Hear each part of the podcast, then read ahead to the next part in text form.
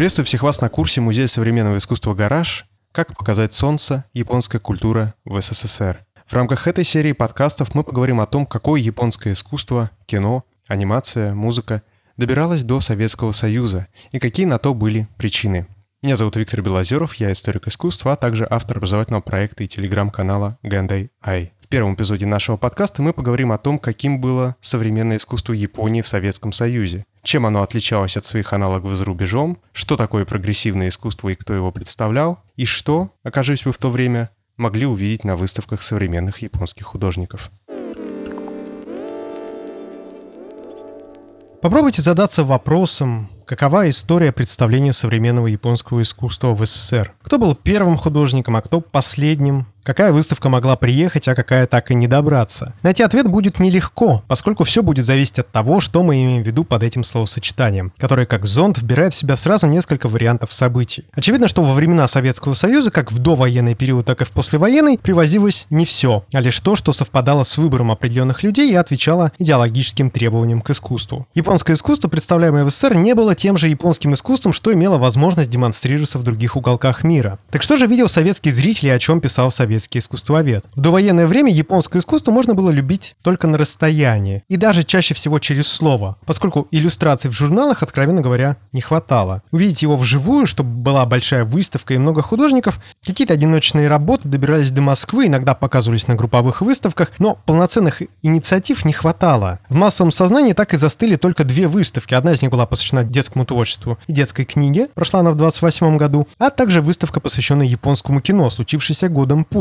И хотя они тоже были про искусство, но все-таки немного другое. Все же последующие попытки были неудачными, либо срывались переговоры и планы рассыпались, либо обстоятельства времени вмешивались настолько, что, к примеру, в середине 30-х годов была отменена выставка современной гравюры, которая должна была прийти из Парижа, а также выставка японского искусства, не такого современного и вполне безобидного, намеченная на октябрь 35 года. Она была вовсе отменена, несмотря на то, что предназначенные залы в Государственном музее изобразительных искусств уже были готовы и ждали своего зрителя. Советское искусствознание пыталось определить место японского искусства. Вроде бы оно и становится пролетарским, что, по мнению теоретиков, сдерживало западное искусство, а вроде и вторично, обременено феодальными пережитками и лишь подражает всему тому, что есть вокруг. Упускалась та невиданная энергия, энтузиазм в осмыслении новых для того времени практик. Сюрреализм упоминался лишь скользь, абсолютная тишина о конструктивистах из МАВО, пустая карта искусства без ориентиров. Пролетарское искусство уже было гордостью, позволявшей чувствовать себя чуть ли не старшим братом по отношению к японским художникам. Ведь только с отечественной подачи весь рабочий народ Японии пристрастился к изображению бурлящей борьбы за свободу. Ирония или нет, но все же самым популярным художником, кто вызывал наибольший спрос и о ком писали чаще всего, был Фудзита Цугухару. Причина этому была следующая. Связи между СССР и Японией, несмотря на активную деятельность организаций, занимавшихся культурным обменом, были невелики, тем более, что касалось знатоков в области современного искусства. Поэтому легче было писать о парижской сцене, где Фудзита в этот период был на пике своей популярности. Конец 20-х и самое-самое начало 30-х были последним окошком в зарубежный мир, где при всей сухости описаний только набиравшей обороты критики еще можно было дотянуться до того, что творилось за рубежом и узнать, кто же этот японский художник со стрижкой под горшок. Не в один момент, но потребуется не так много времени, чтобы из журналов ушло все красочное и интересное, а взамен этому изоляция и зацикленность на краю родном. Дипломатические отношения между Японией и СССР становились напряженнее. В обеих странах возможности для свободного творчества становилось все меньше, а репрессии против японистов СССР, когда в один день вы становились шпионом и ваша судьба ударялась о два полюса, расстрел или лагерь, как очевидно можно судить, совсем не работали на пользу выставочного и исследовательского обмена. Наступившее обеззрение продлится больше 20 лет, пока новые очаги связи с новым набором персонажей не вырастут на попелище войны и прогрессивное, со слов советских искусствоведов, искусство не придет из Японии в Советский Союз. Так куда же прогрессировало искусство, которого так жаждали советские искусствоведы, требуя его от японских художников? Ваша социальная позиция должна была быть активной, не только показать сцены борьбы простого народа против несправедливости и символы их сопротивления, но и заявлять о себе общественно. Доступная и понятная работа для всех, от профессора до тракториста. Замечательно. Не нужно усложнять идейный велосипед. Где тема национальной независимости и свободы от американского гнета? Отлично. Тема всеобщего мира и будущего без войны? Восторг. Задействовать такие сюжеты было не только какой какой-то художественно-тематической необходимостью, но и политической. Ведь так славно и прагматично поддерживать сторону, вступающую в конфликт США. Японские художники этой весовой категории, разумеется, боролись не только на своих полотнах, но и в жизнях. Почти все они, как сообщают советские искусствоведы, бедствуют. Ведь покупают только абстрактное, а их творчество, хоть и за правое дело, но с ним выживать тяжело. Из этой смысловой конструкции выходил другой миф, что раз за разом дружба между художниками крепнет, а связь народов прочнеет. Но по факту программа прогрессивного искусства не была до конца разработана. Да и куда было ее двигать? По этой причине на протяжении четырех десятилетий формулировки в отношении японского искусства практически не меняются. Одни и те же художники, ставшие популярными в 50-е и 60-е, продолжали считаться современными и 80-е. Застой изредка разбавлялся привозными выставками, но писать про них было, кроме журналистов, особо некому. Последняя большая книга, посвященная современной японской гравюре, выходила в 70-х. Художников, словно попугайчиков, волновали одни и те же темы. Проблема прогрессивного искусства заключалась еще также и в том, что в ней никогда не было конечной цели. Только бесконечная борьба с невидимым врагом. Никаких ступеней развития, кроме достижения мира во всем мире и других иллюзорных абсолютов. Традиционным полем боя становилась живопись и гравюра. Все остальное, включая дизайн, плакатную графику, архитектуру, фотографию, этим областям удавалось в большей степени избежать разбирательств в вопросах отображаемого. Где-то это было связано с нейтральностью, так плакатной графики доставалось меньше всего, и там было где развернуться в художественном плане, а где-то просто не хватало специалистов. Поэтому японскую художественную фотографию почти никто не затрагивал вовсе. Живопись, в основном нихонга, классическая японская живопись, существовала во многом благополучно, хотя, несмотря на свою близость к традиции, все же требовалось переосмысления. Советское искусствоведение отмечало необходимость использования классической традиции для осмысления нового времени. Гравюра же была некоторым идеалом, который похлеще живописи или скульптуры способен выразить гуманитарную гуманистические идеи. Поэтому вокруг этих явлений формировалась экзотизация. Ну как, если не говорить о Японии с позиции традиции, влюбленности в природу, которая граничит со страной и всем народным, а также традиций, которые как оберег от всего и сразу, гарантируют перспективное будущее и защищают от космополитического искусства. Если вкратце, от чего защищали? Никаких практик экспериментальной мастерской в 50-е, никакого сращивания театра и искусства, первых опытов использования проецируемых изображений, никаких вылазок в город Нео-Дада, никакой витальной свободы группы Гута, никаких акций Хайред Сента. Список можно перечислять бесконечно. Вопрос только в том, что вы получали взамен. Первым показом работ современных японских художников в послевоенное время стала международная выставка в рамках шестого фестиваля молодежи и студентов в 1957 году. Именно тогда впервые были показаны не просто беззубые пейзажи и натюрморты, а первые работы художников, которые в довольно экспрессионистской манере показывали жизнь своей страны после войны. Выставку критиковали за показ работ некоторых авторов, но слишком был важен международный статус, чтобы открыто отклонять художников. Но Официальной выставкой, ознаменовавшей восстановление дипломатических отношений между СССР и Японией, стала выставка современного декоративно-прикладного искусства Японии. И если сама выставка может и имеет значение в вопросе пополнения коллекции музеев и показа публике, то вот ее особенности устройства играли роль более важную, чем само мероприятие. И удивительный случай для истории выставочных процессов, но предметы были приобретены по бартерной системе. Изначально предполагалось, что выставку и все экспонаты обменяют на крафт-бумагу, с которой в Японии были какие-то перебои. Потом все дошло и до более обыденных вещей. Так можно узнать, что в обмен на выставку советской стране предполагалось отправить в Японии водку, паюсную икру, а также каменный уголь. На то мы порешили. Тогда же прошла и первая основательная по своим масштабам выставка японской фотографии под названием «Япония в фотографиях», знакомившая советского зрителя с реалиями японской жизни. В принципе, первая и во многом последняя инициатива по фото в таком масштабе. Но прорывом была выставка супружеской пары художников Ири и Тоси Маруки в 1959 году. Выставка Хиросима была основана на серии одноименных панно, на которых они отобразили увиденные вживую последствия атомной бомбардировки. В 1956 году работы были показаны фрагментами, а вот к 1959 выставка открылась в одном из выставочных павильонов парка Горького, а затем отправилась по другим городам Союза. Это был уникальный как политический, так и художественный эпизод, связанный с тем, что на родине художникам было сложно показывать свои работы из-за американской цензуры, а вот в других странах, особенно соцблока, их воспринимали как летописцев мира. Работы оценили по достоинству, а вот устройство выставки, если взглянуть на книги отзывов, ругали на чем свет стоял, намекая, что выставке нужен манеж, а не тесный темный павильон в парке. Стоит только послушать, как звучало одно из описаний к пано. Звучит, собственно говоря, сильно как и сейчас, так и тогда. Описание к пано «Вода». Гора трупов.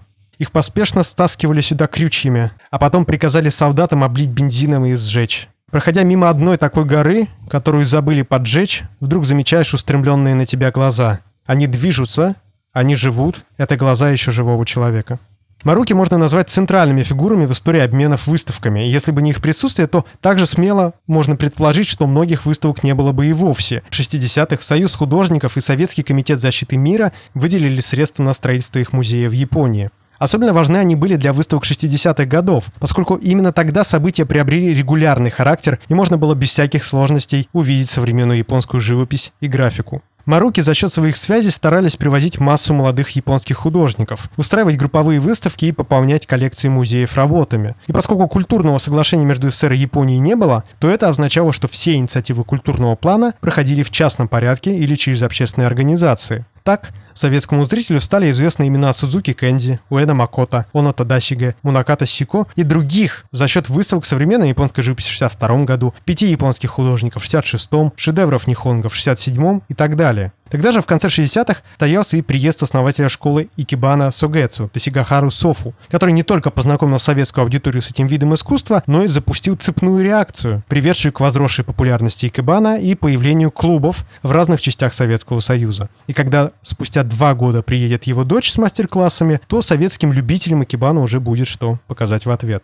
Параллельно существовал и другой мир, полный политических нюансов, где то и дело, как говорится в советских отчетах, наступала реакция, что мешало продвижению и популяризации советской культуры в Японии. Такие же события имели место быть и в среде Компартии Японии, расходившейся в своих взглядах с Москвой. Это приводило к тому, что некоторым художникам в Японии угрожали исключением из партии, если они соберутся в СССР. Такой была ситуация у Эна Макота, которому все же удалось вырваться в 1964 году с визитом в Москву. Искусство также использовалось как и дипломатический дар. Так Ямамото Агэцу подарил Хрущеву картину «Гора Фудзи в мае», что изящно ложилось на картину братских отношений, а сам художник активно заявлял, что США есть не гарант мира и вообще управляется кучкой алчных евреев. Находились и те, кто активно симпатизировал государственной власти и из таких буйных порывов искренне рисовал, рисовал и рисовал Ленина. Это можно сказать про художника Ямадзаки Ко, создавшего целый альбом с вождем народов, а также Томита Кадзо, который делал то бюсты с Лениным, то значки, которые потом продавались в советском павильоне на Экспо 70. Причем такие деятели не оставались без внимания. Томита помогали с лечением в советских больницах, а также устройством сына в Суриковское училище. Были среди всего этого и редкие случаи показа того, что не ожидаешь видеть на советских выставках. Принято считать, что показы работ Кусама Йои в России пришлись лишь только уже на 2000-е. Но если оглянуться во времени, то впервые ее работы были представлены еще в 1977 году на международной выставке сатира в борьбе за мир. И хотя про деятельность художницы не говорилось ни слова, только лишь проверялось соответствие работы, тематики выставки, но показ есть показ. Несколько другая ситуация была в 90-м году на выставке «Современная гравюра Японии». Также было ничего не известно про таинственную японскую художницу, но впервые впервые возник тиражируемый образ тыквы в горошек, одного из самых узнаваемых образов художницы. 80-е, возможно, стали самым сложным периодом в области культурного обмена и привоза выставок, если не считать выставку современной национальной живописи из музея Яматане в 1976 году и очередной заход на тему современного японского ДПИ в 1979. Были трудности финансового порядка. Япония была охвачена мифом о советской угрозе, да и за этим последовал сразу ряд черных полос. 83 год, когда был сбит южнокорейский Боинг на территории СССР, война в Афганистане, авария на Чернобыльской АЭС. Поэтому только спустя длительные переговоры и переносы в 84 году в СДХ открылась выставка «Японский дизайн. Традиции и современность». Выставка ярко отпечаталась в сознании советских зрителей, поскольку полностью состояла из экзотики, а именно разных товаров потребления. От кухонной утвари до автомобилей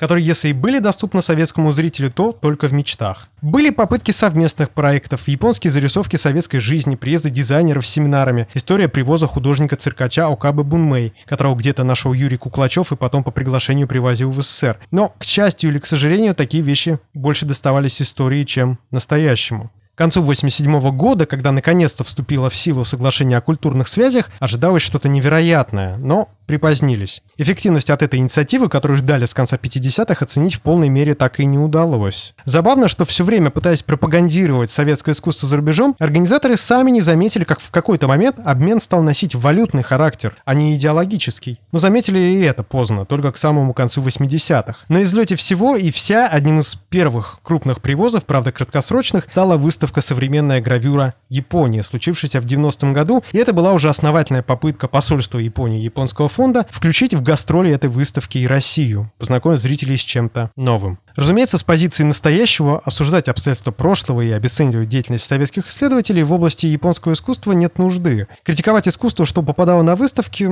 тоже сомнительно, поскольку оно не было плохим в массе своей. Плохо лишь то, что, подменяя себе всю реальность какими-то несуществующими сюжетами и мотивами, которые по прошествии времени разрушались, люди все равно продолжали в них инерционно верить и не подвергать сомнению. Советский способ сложения истории японского искусства, как бы альтернативного, в итоге послужил тому, что активные манипуляции над отбираемым материалом создали систему исключений, где одни оставались современными художниками несколько десятилетий, а другие, ввиду идеологических и тематических норм, запрещались, или вовсе о них не было известно. Отголоски подобной системы слышатся и в настоящем, но историю не переписать. Поэтому лучшим способом становится обращение к ней, попытка восстановить все события и их участников, пускай даже и в альтернативном ключе.